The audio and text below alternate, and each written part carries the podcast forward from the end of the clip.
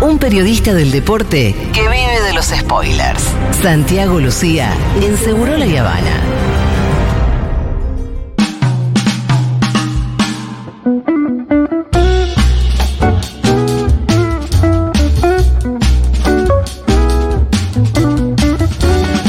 Momento de culos y fóbal en este Segurola de lunes con Santi Lucía. Hoy más que nunca. ¿Cómo andan, chiquis? ¿Qué Muy dicen? bien. ¿Qué ¿Cómo les pasa, va? Santi? ¿Qué dicen? Muy, bien. buenas tardes. Un poco triste con el Muy empate buenas ayer. tardes. Estamos ganando 1-0 en, en campo del eterno rival, ahí en Orlando. Sí. Y nada, llegó el empate antes de que termine el segundo tiempo. Una lástima, Oh. pues. Estamos lejos de los playoffs todavía. Sí, pero la ficha está puesta en el partido del miércoles. Es verdad, Está la ahí, final de. está. ¿Cómo se llama la copa? La US Open Cup. Porque esa le da participación en el Mundial de Clubes. Conca Champions. Exacto. Tiene que ganar. ah, tiene la que, Conca tiene Champions. que ir, claro. Tiene que ir a. Esa lo clasifica a lo A que la sería Conca la Copa. Libertadores nuestra, pero de ellos. Es un montón. Centroamérica y después, si tiene una buena participación, si la gana, lo habilita al Mundial de Clubes. Pero bueno, es el inicio del camino. Sin eso, ni siquiera No, claro. tenés chance de disputar. Eh, ¿Llega eh, Messi o no? Al miércoles, y aparentemente sí, y el descanso del otro día tenía que ver con eso. De hecho, cuando terminó el partido, eh, yo estaba siguiendo un rato la conferencia del Tata Martino y todas las preguntas estaban dirigidas al lugar eh, obvio, que es la que acaba de hacer eh, Rolo. Y Martino dijo algo bastante lógico en este momento de la carrera de Messi. Me va a decir dos días antes del partido cómo se siente. Y si me dice que está. Porque no hay, no hay ninguna lesión que, mm, que haya sido diagnosticada, sino que tiene que ver con una, fa- una fatiga, algunas molestias que le, que le aparecen a Messi. Por eso el otro día pasó algo también muy poco habitual, que salía eh, durante el primer tiempo, pidió el cambio. Claro. A Ahí los nos 37 preocupamos minutos. Ahí dijimos, uh, ¿qué pasó acá? Sí. Nunca te preocupaste tanto como cuando se agarró, eh, se agarró el culo contra Croacia. No, ese día no. Porque no. ahora sí me me re preocupé porque quizás no, No, llega a la final de la Open Cup, ahora me chupa huevo. Ese- Todo bien, de decí que, a los, descanso. decí que a los tres minutos metí un pique de como 40 metros que dije, ah, no, Sí. pará, ya está. Pues, ¿Te se, Tanto se no le duele. Claro, yo me volví loco. cuando se manoteó el glúteo eh, contra Croacia? Estábamos pensando con Fito qué vamos a hacer el 18 de diciembre, hermano. ¿Por qué? ¿Y qué vamos a Sí, hacer? se cumple un año. Eh, haremos para mí, da para hacer Ah, junta. bueno, claro. Para hacer una transmisión en junta invitando, por supuesto, No, a y, Santi y a y otros referentes. ya y Rolo tiró su propuesta hace un par de semanas hacer la acá en. Segurola, sí, que sea eh, el Día Mundial de la Camiseta Argentina. Totalmente. Vamos a empezar a militar esa No idea. no Sí, yo me, lo propongo para finales de noviembre, principio de diciembre, hacerle llegar la propuesta al Chiquitapia con mucha seriedad y tratar que la AFA, no Claro, solamente Futuro, que impulse la iniciativa. Santi, ¿qué tenemos para hoy? Bien, eh, vamos a empezar hablando de una competencia que se está disputando en la Argentina, que es la primera vez en la historia que pasa que Argentina es sede de la Copa América de Futsal Femenino. Digo, no, no había sucedido nunca, ayer fue el primer día de competencia, se estaba jugando en el Polideportivo Malvinas Argentinas, de- del bicho de la paternal, de Argentinos Juniors, y quiero empezar por acá y decirlo enfáticamente, aprovechen y vayan a ver a, la- a las pibas que defienden la camiseta argentina de futsal, porque además la entrada vale mil mangos. No, Digo, a- piensen en cuántos espectáculos, en este caso deportivo, de altísimo nivel, del máximo nivel eh, competitivo en futsal, tienen la posibilidad de ver. eh, Poniendo un billete que es un, un naranja y estás adentro de una jornada que te podés ver hasta cuatro partidos, pero fundamentalmente ver a Argentina por mil pesos. La verdad No, que, no, olvídate. que, que es accesible, que la experiencia, y, y lo cuento, mira, casi en primera persona, porque ayer Natu fue, la llevó a Cata. La experiencia de las infancias también es distinta, porque por ahí, a veces en un partido de, de fútbol 11 se embolan por la distancia, por si el partido es trabado, pero el futsal tiene eso dinámico, Sí, sí, ¿no? donde de, siempre hay de movimiento permanente, de mucha velocidad, y generalmente los partidos tienen mucho gol. Sí. Entonces, por ahí. Es muy divertido Si, si y viste mucho fútbol, parejos con un también. 0 a 0 vos te podés entretener, pero para un pibe por ahí es más difícil. El futsal tiene gol y gol, y van y van, y hay cambios permanentes. La verdad que es un deporte hermoso el y futsal. aparte, dijiste Copa América, entonces ahí eh, imagino comunidades de otros países eh, también yendo al estadio. Acá estoy viendo una bandera La bandera de Perú. hermosa. Claro Para sí. el Perú, las Malvinas son argentinas con los colores de Perú, no. Hermoso. Hermoso. Esa bandera la, la colgaron ayer en lo que fue el primer partido que, que jugó Argentina en la jornada inaugural. Argentina le ganó 11 a 0 a Perú. 11 a 0. Así debutó el seleccionado nacional. Voy a mencionar quienes hicieron los goles, que fueron Cecilia López, eh, Silvina Nata, Mailén Romero hizo dos, Luciana Nata, eh, Karina Becha Núñez, Sofía Florentín, Ana Ontiveros, Agostina Chiesa hizo dos y Giselle Piamonte. Esos fueron eh, los goles argentinos con sus eh, autoras. Hay algo que también tiene que ver con la competencia y con la exigencia a la que están sometidos. Dura, sometidas, dura una semana el torneo. El domingo se juega la final. Argentina jugó ayer su primer partido. Hoy, a las 8 de la noche, juega con Chile. Esto lo digo porque en, en la recuperación también evidentemente habrá un valor para considerar en todos los, los equipos. Che, qué lindo. Hoy juega con Chile. ¿Cuánto duran los partidos? Los partidos duran 25 minutos por tiempo, pero se para el reloj.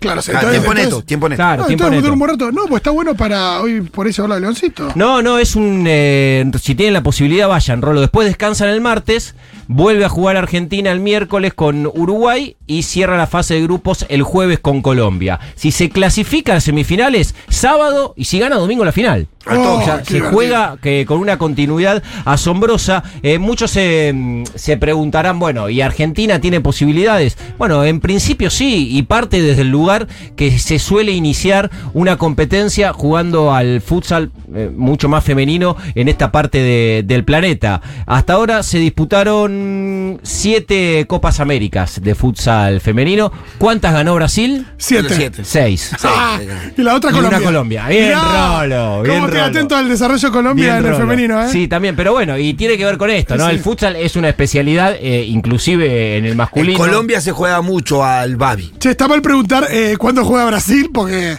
Sí, Brasil jugó ayer también. Ajá. Y ganó 13 a 1 a Ecuador. Y si lo llevas a Leoncito, hoy juega Brasil, pero a la tarde. A un turno que ya no vas a, a llegar. Pero un partido que espera a Brasil que sea también muy competitivo porque juega con Venezuela.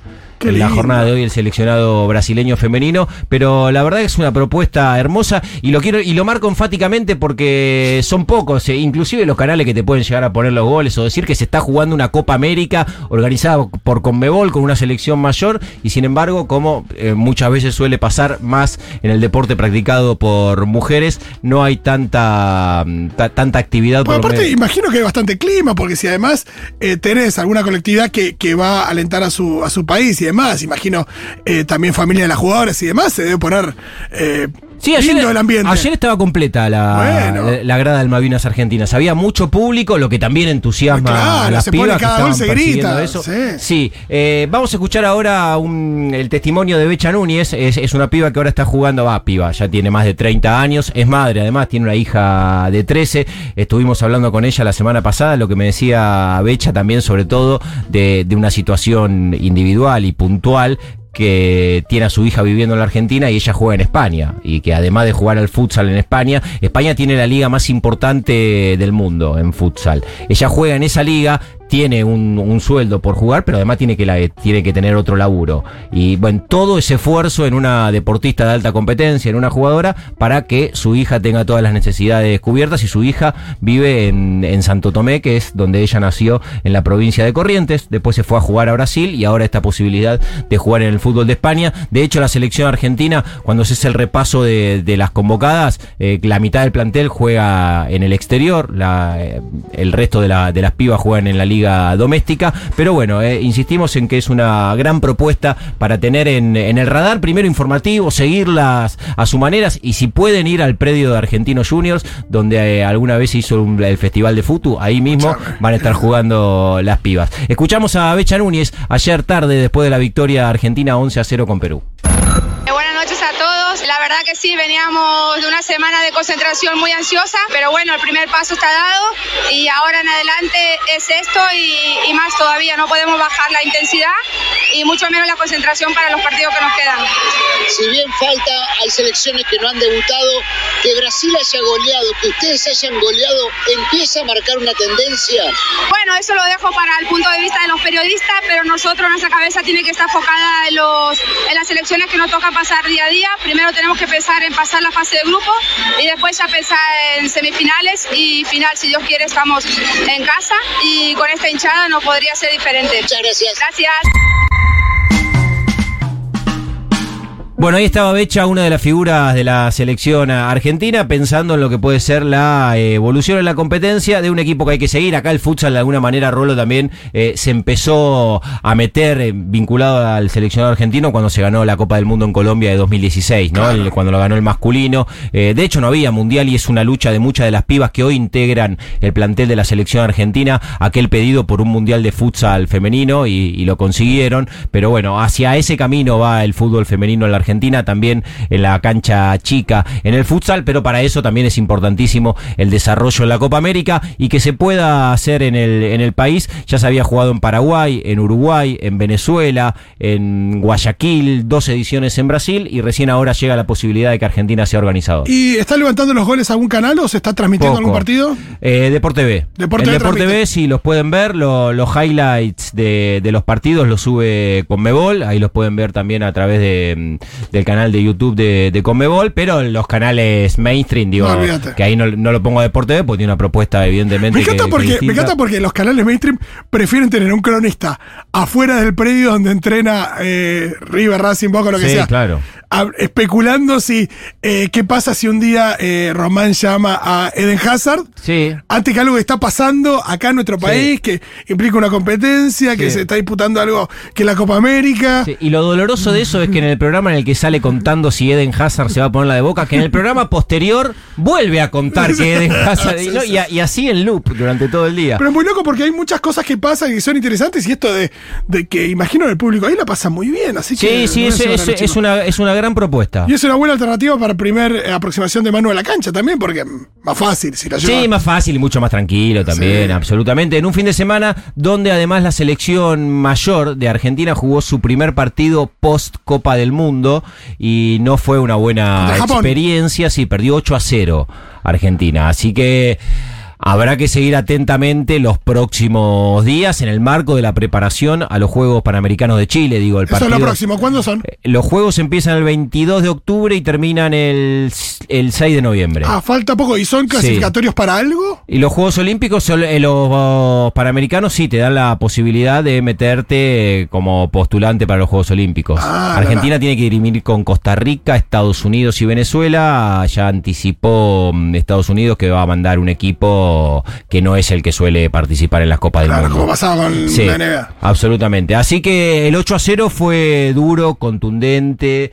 Eh, de, mm, el resultado se explicita Sí, en ese sí resultado solo. más abultado No, mucho tiempo. Sí, no necesita demasiadas explicaciones. Japón había tenido una buena Copa del Mundo. De hecho, Japón fue el único seleccionado que le pudo ganar a quien fuera campeón del mundo, España. Eh, en la última fecha de la fase de grupos, Japón le ganó al seleccionado español. Pero el otro día, a los 25 minutos, Argentina ya perdía 3 a 0 y fueron 8. Y la verdad que si haces eh, un- un- una mirada del partido, Vanina Correa, la arquera argentina, por ahí fue la mejor jugadora. Ah, bueno, son esos Le partidos hicieron- donde el que. Le hicieron 8, le pudieron haber hecho 13 a Argentina si no era por Vanina, que sacó 5 por lo menos muy complejas de, de gol. Mañana va a jugar otro partido, pero informal, también contra Japón, a puertas cerradas. Harán, eh, aparentemente van a ser tres, tres, tres tiempos de, de 20 minutos, no en el marco de un partido oficial. Eh, eso sucedió el, el viernes a la noche, que fue el amistoso internacional que fue a jugar eh, Argentina y lo perdió de manera abultada.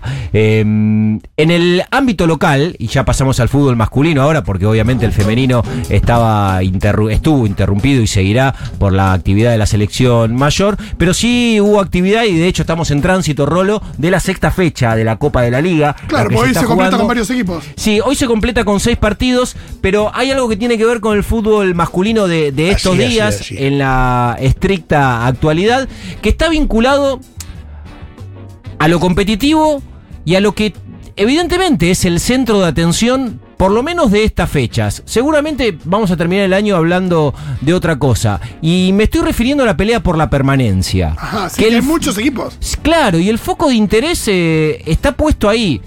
Y hay una serie de. Hay una serie de indicadores que, que te llevan a, a pensar que, que es lógico que se esté hablando de. eh, sostenidamente. ¿Por qué la pelea es, es ver quién se queda o no? Primero por el sistema de descensos, que son dos. Hay un equipo que se va por la tabla de los promedios, que va a ser Arsenal de Sarandí. Tiene que suceder mucho más que un milagro deportivo para que eso no pase. Eh, Arsenal, eh, por, la, por el acumulado de los tres años, ya es eh, uno de los equipos que va a perder la categoría. Y el otro se va a dirimir por la tabla anual.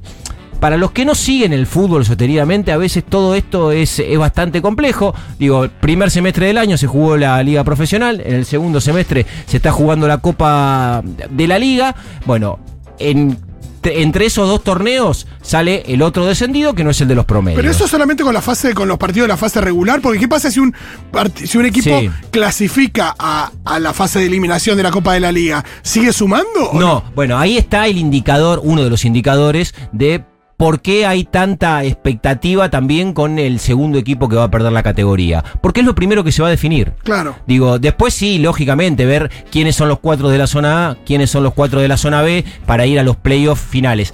Ya cuando entran en esa etapa de playoffs finales, va a estar el otro ni para la suma de puntos de clasificación de Copa Libertadores, ni para la suma de puntos de clasificación sudamericana, y tampoco para la tabla anual de los descensos, los puntos tienen, tienen validez. O sea, sí, sí, obviamente irá a la Copa Libertadores el que termine ganando esa Copa de la Liga, pero por la sumatoria anual, Libertadores, Sudamericana y descenso, se define cuando termina esta primera instancia de la Copa de la Liga. Y ahí lo que se da ¿Eso también... cuándo va a ser, perdón?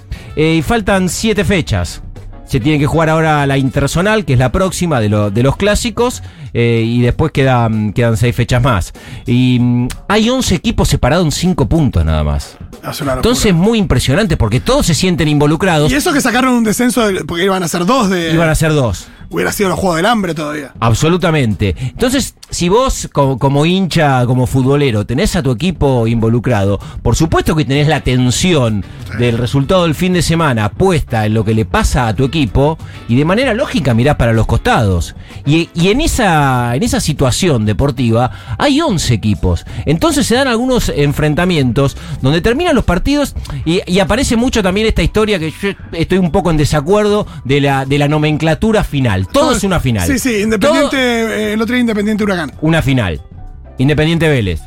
Una final. Sí. Gimnasia recibe a Central. Una final. Hoy juega Colón como local con Argentina. Una- No, bueno, pará, amigo, no son todas finales. Finales cuando termina y después al otro día no tenés nada. Ahí es el final. Después, son partidos importantes, sí, trascendentes. No, y ni hablar cuando más o menos siete decisivos. partidos, porque vos decís. No, Si claro. faltaran dos y, y los que dos que están más abajo eh, juegan entre sí, por ahí sí, pero faltando tanto. Absolutamente. En un rato va a jugar Colón de Santa Fe, que si hoy estuviese terminando el campeonato con la foto que ves hoy de la tabla, obviamente con un partido menos que algunos, Colón es uno de ese, el equipo que se estaría yendo, que en, la, en esa tabla acumulada tiene 34. Pero después ahí cerquita vienen Gimnasia y Vélez con 36, por ende si hoy Colón gana, pasa a estos dos equipos. Ah, Colón tiene un partido menos. El de hoy, Claro. con argentinos.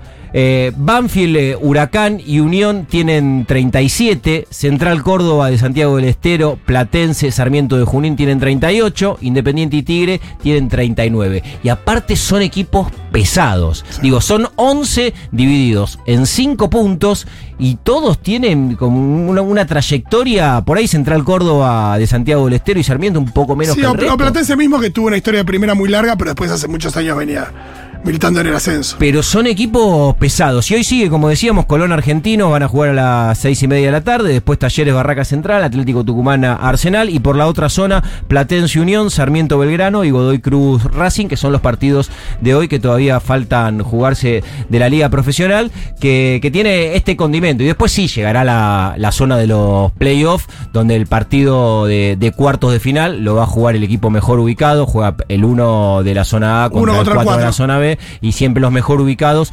definen como local y ya cuando pasan a instancia de semifinales. Ah, esa- ida y vuelta. Esa cancha neutral. No, ese es partido de ida, pero el beneficio que tiene el equipo mejor ubicado en cuartos de final es que juega como local. Ah, es un solo partido. Es un solo partido en la cancha del equipo que termina primero. Ponele. Imagino que sin, imagino sin público visitante. No, por supuesto. Hoy, eh, a cómo está la foto hoy, sería, por ejemplo, Huracán, que está primero en la zona A, con Central Córdoba de Santiago del Estero, que es el cuarto de la zona B, en la cancha Huracán. Listo, eso cuarto. Me encanta porque esos equipos se están preocupando más por la tabla de abajo. Pero al mismo tiempo. Y pero te llevan ahí, fíjate que Huracán e Independiente en la zona A son los que están eh, más arriba y bueno, en el caso de la zona B, tanto Central que Córdoba de Santiago del Estero como Sarmiento de Junín, Sarmiento está quinto, pero está ahí nomás, este, está haciendo una buena temporada también.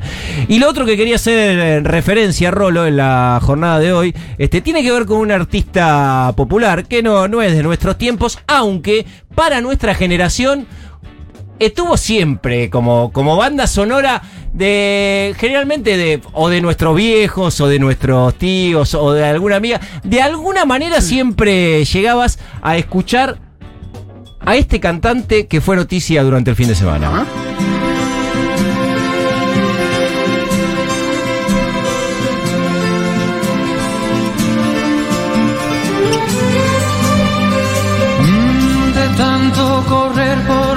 vida sin freno. El perfil más lindo del planeta.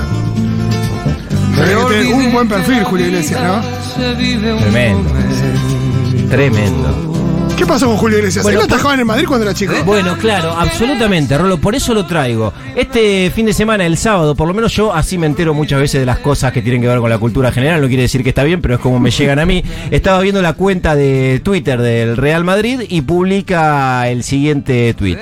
Felicidades, querido Julio Iglesias, por tus 80 años. Nos sentimos orgullosos de una leyenda como tú, gran madridista y socio de honor del Real Madrid. Nuestra admiración y nuestro mejor deseo desde el club de toda tu vida. Cumplió 80 años Mirá. Julio Iglesias el fin de semana. Eh, ese el tema que estamos escuchando, que comienza con la frase de tanto correr por la vida sin freno, me olvidé que la vida se vive en un momento. De tanto querer ser en todo el primero, me olvidé de vivir. El tema se llama Me olvidé de vivir. Es uno de los temas de Julio Iglesias que para quienes siguieron la carrera de este reconocidísimo cantante español está vinculado justamente al momento de su vida donde tuvo que de manera obligada dar un vuelco. Lo que es muy impresionante también y muy grosso, cómo la vida de, de algunas personas está destinada a, a- a la máxima fama mundial. O no, Sí, sí, de pero, una manera o de pero otra. se da de esa manera.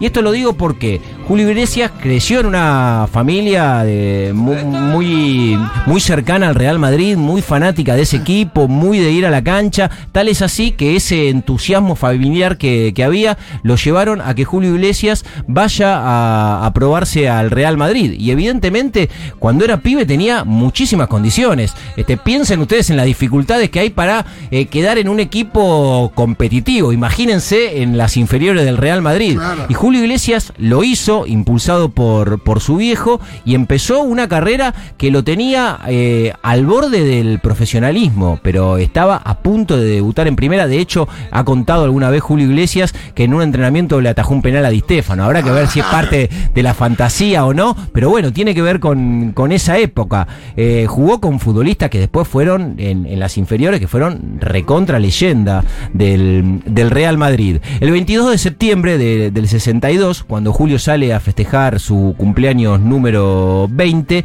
tiene, eh, durante la celebración de, de su cumpleaños, un accidente y su auto impacta contra unos arbustos en Majada Honda.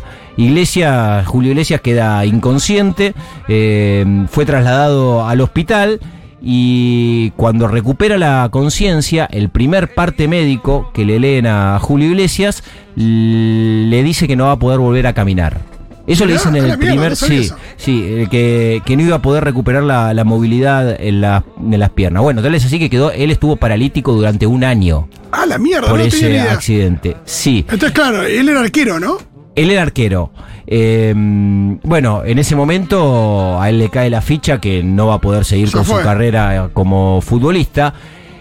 Y un enfermero, mientras estaba internado por este accidente en el hospital, le regala una guitarra. No, me estás jodiendo, ¿en serio fue Sí, así? y se lo recomienda que, que al instrumento y que se vincule a la música como un modo de terapia, porque por supuesto sabía que era un pibe que estaba muy cercano a debutar en la primera de- del Real Madrid y que eso le, le podía, lo podía ayudar. Bueno, dicen que la letra de, de La vida sigue igual, que es otro reconocido tema de Julio Iglesias, que la composición es eh, en esa situación. Ah, tiene que ver con eso, mirá. Durante el periodo de recuperación para ver si, teni- si recuperaba la movilidad en las piernas. Así que bueno, cumplió 80 años, es la historia de un chabón que nada. Lo conocen de los memes. que marcó época, sí, lo deben conocer un montón de los memes. Yo lo conocía cuando entraba a la casa de una vecina de mi vieja que era fanática Nah, mi y, vieja y cantaba Julio y de- Iglesias a los gritos. Y después cuando me encontré con la historia de que estuvo a punto de ser arquero del Real Madrid, dije, wow. Bueno, el otro este de Tucker Carlson, el que le hizo la entrevista a Milei, quería vender la historia de Milei más o menos como eso, como que era una est- joven estrella, arquero de un de superestrella de fútbol y que al final se dedicó a la economía y nada que ver porque Milei, bueno, sí atajaba, pero no, no que tuvo cerca ser arquero del Real Madrid, ni mucho menos. Sí, con todos sus bemoles me quedo con Julio. Totalmente. Y todos sus eh, memes. Muchas gracias, Santi. Nos vemos la semana que Chao, viene. Chau, chau.